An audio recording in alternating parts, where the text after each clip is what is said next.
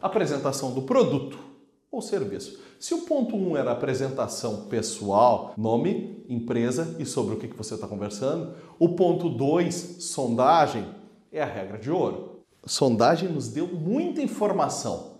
E a gente, como estudou muito soluções, agora nós identificamos que tipo de cliente nós estamos diante e que soluções nós temos para ele. Se a gente identificou na sondagem que ele tinha um problema a ser resolvido, puxa vida, então se fosse mais rápida a sua produção, isso lhe ajudaria? Sim, claro, a produção mais rápida ia me ajudar muito. Ok, porque eu tenho esse maquinário que vai lhe ajudar e vai acelerar a sua produção em 15%. Ah, mas o do concorrente é melhor que o nosso.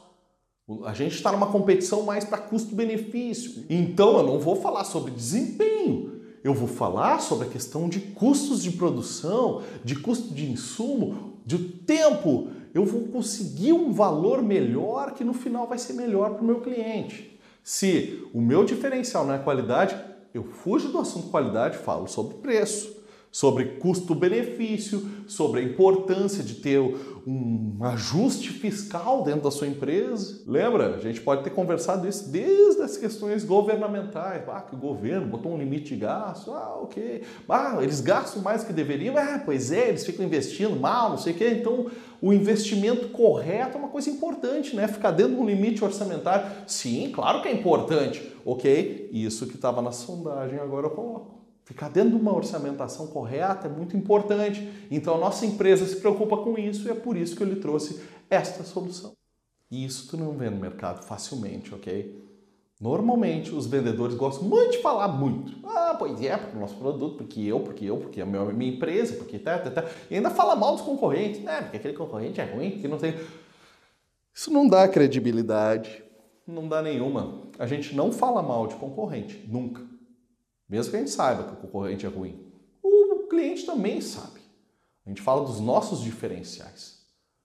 Olha, existe no mercado algumas empresas que falham no fornecimento, mas a nossa não falha. Quando eu faço a sondagem, eu levanto todos os dados importantes sem entrar em concorrente, nada disso, só o que é importante para o meu cliente. E quando eu apresento o meu produto, eu posso fazer, sim, uma análise da concorrência, mas sem falar mal. Meu produto é o A meu concorrente é o B. E eu conheço muito bem o meu concorrente. Lembra da questão que a gente falou dos 4 P's, da SWOT, de concorrente? A gente tem que saber, pô. Então, característica aqui, ó, tempo. O meu tempo é 7. O do meu concorrente é 4. Produtividade. O nosso é 16. O do nosso concorrente é 12. E assim a gente vai botando atributos, tá? O ideal é já ter isso preparado porque podia ser o A, o B, o C, o D e o E. Um comparativo de vários concorrentes. Porque quando a gente entra com isso, a gente tem muito embasamento técnico. Então a nossa solução é melhor para quem? Para o cliente do segmento A, do X e do Z. O do nosso concorrente ou da nossa concorrência atende outro segmento. Eles são bons para o beta mas eu estou lhe visitando porque eu fiz uma análise de mercado, uma análise da sua empresa, uma análise da concorrência, chega à conclusão que o senhor está aqui no Z, não no B. Então o que eu estou lhe trazendo hoje é o melhor um Z. Esse tipo de coisa já direciona, já ajuda bastante o nosso cliente. Então quando a gente apresenta o nosso produto, a gente apresenta baseado na nossa sondagem e ainda traz esses gráficos. Eu não preciso apresentar toda a planilha e ficar, ai, tal fator, tal fator, tal fator. Lembra que a gente falou na questão de produtividade, que é importante aumentar a produtividade da sua empresa? Olha aqui, ó. A nossa produtividade é a maior do mercado. Pô, só ressalta aquele ponto que tu falou na sondagem com ele. Para mostrar que vocês são melhores de alguma maneira. Ó, oh, eu estou negociando, estou fazendo orçamentos aqui, eu não sei com quem eu vou fechar negócio. Não, tudo bem.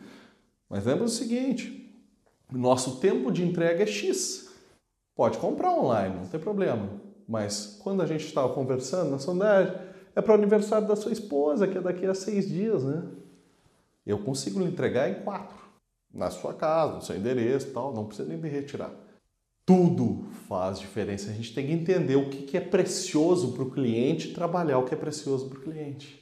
Soluções, mais uma vez. Então, quando a gente apresenta um produto, um serviço, É baseado no que ele disse e com os nossos diferenciais, o que, que a gente é bom. A gente sempre vai ser bom em algo, muito bom. A gente tem que ser diferente de alguma maneira do nosso concorrente. Mostra embasamento. Quando a gente mostra embasamento numa apresentação depois da etapa de sondagem, a pessoa diz: Nossa, mas isso foi feito sob medida para mim.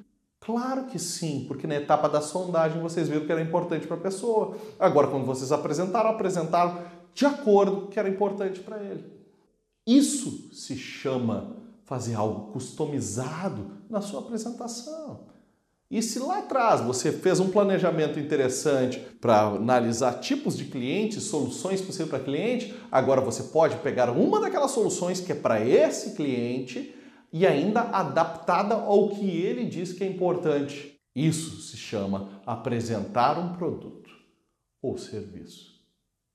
Mostrar para o seu cliente que você entende a necessidade dele e tem uma solução. Quando você tem uma solução que encaixa plenamente com o cliente, quando ele sabe que você estudou antes de estar ali com ele, porque você sabe atender este perfil de cliente, você tem um grande ganho sobre seus concorrentes que vão lá e vendem o que eles vendem para todo mundo igual.